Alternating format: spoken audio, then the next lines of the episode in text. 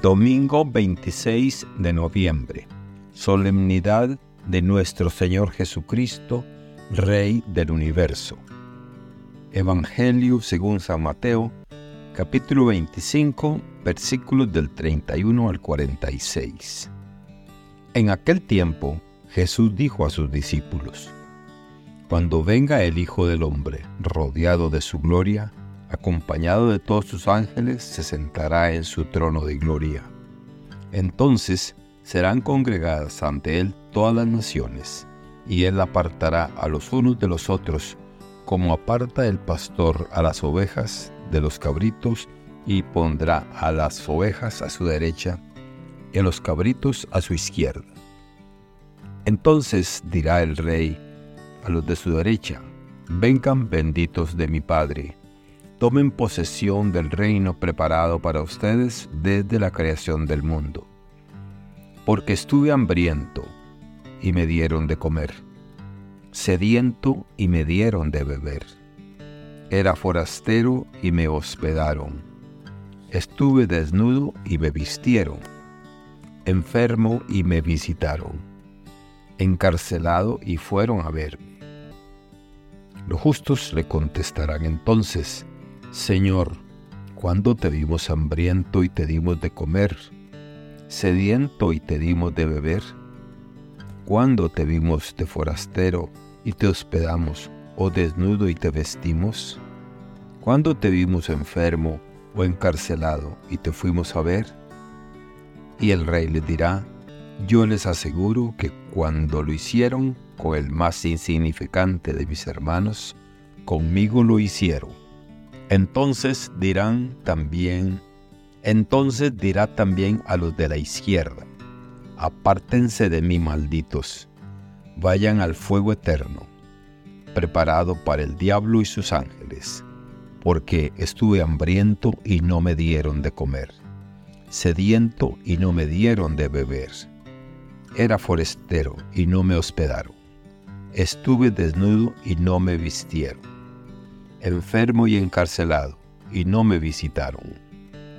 Entonces ellos le responderán, Señor, ¿cuándo te vimos hambriento o sediento, forastero o desnudo, enfermo o encarcelado, y no te asistimos? Y él le replicará, yo les aseguro que cuando no lo hicieron con alguno de aquellos más insignificantes, tampoco lo hicieron conmigo entonces irán estos al castigo eterno y los justos a la vida eterna. Palabra del Señor. Gloria a ti, Señor Jesús. Reflexión. La solemnidad de nuestro Señor Jesucristo, Rey del universo, es una celebración litúrgica profundamente significativa en el cristianismo, marcando el reconocimiento de Jesucristo no solo como el Hijo de Dios, sino también como el soberano eterno de todo el universo. Esta festividad, que cierra el año litúrgico, invita a los fieles a reflexionar sobre la majestad y el poder de Cristo, que reina con amor, justicia y misericordia. Al celebrar a Cristo como Rey, se enfatiza su papel como el guía espiritual y moral definitivo cuyo reino no es de este mundo, sino que se extiende más allá, abarcando toda la creación. Es un tiempo para meditar en la soberanía de Dios sobre todas las cosas y cómo esa soberanía se manifiesta en la vida cotidiana de los creyentes, alentándolos a vivir según los valores del Evangelio y a reconocer a Cristo como el centro y el fin último de sus vidas. Esta solemnidad también sirve como un poderoso recordatorio del amor incondicional de Dios, ofreciendo esperanza y dirección en un mundo que a menudo parece caótico y sin rumbo. El Evangelio de Mateo nos presenta una de las enseñanzas más profundas de Jesús, la parábola del juicio final.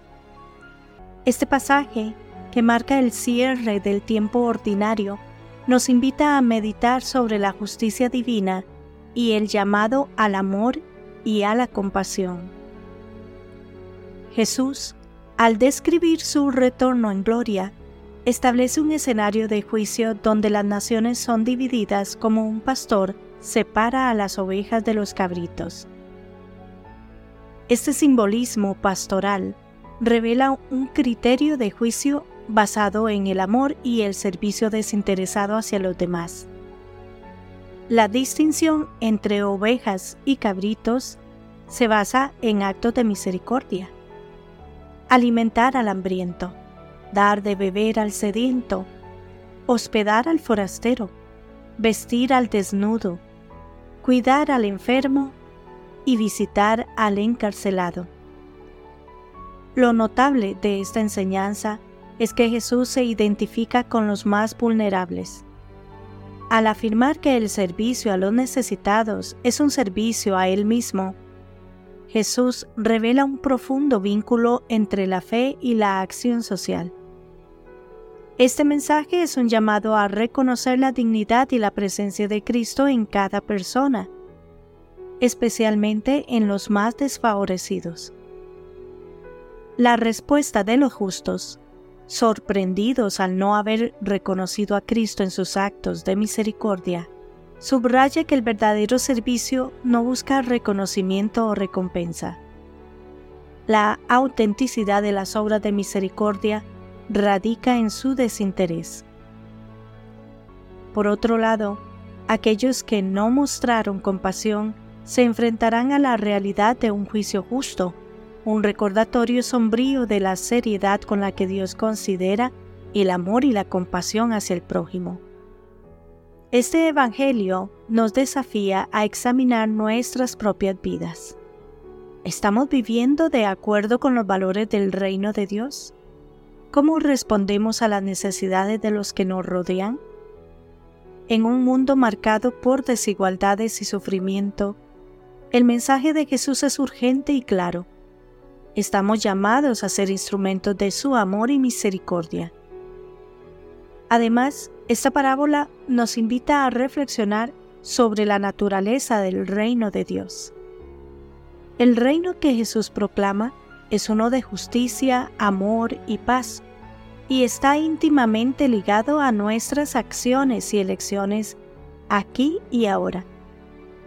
La salvación y la condena no son solo realidades futuras, sino que también se manifiestan en cómo respondemos al llamado de Dios en nuestra vida diaria. En la solemnidad de Cristo Rey, recordamos que Jesús, el Rey del universo, eligió un trono de servicio y amor. Su reinado se extiende a través de actos de bondad y misericordia, y su juicio se basa en el amor. Esta fiesta es un momento propicio para reafirmar nuestra fe y nuestro compromiso con la justicia y la compasión, siguiendo el ejemplo del Rey que sirve.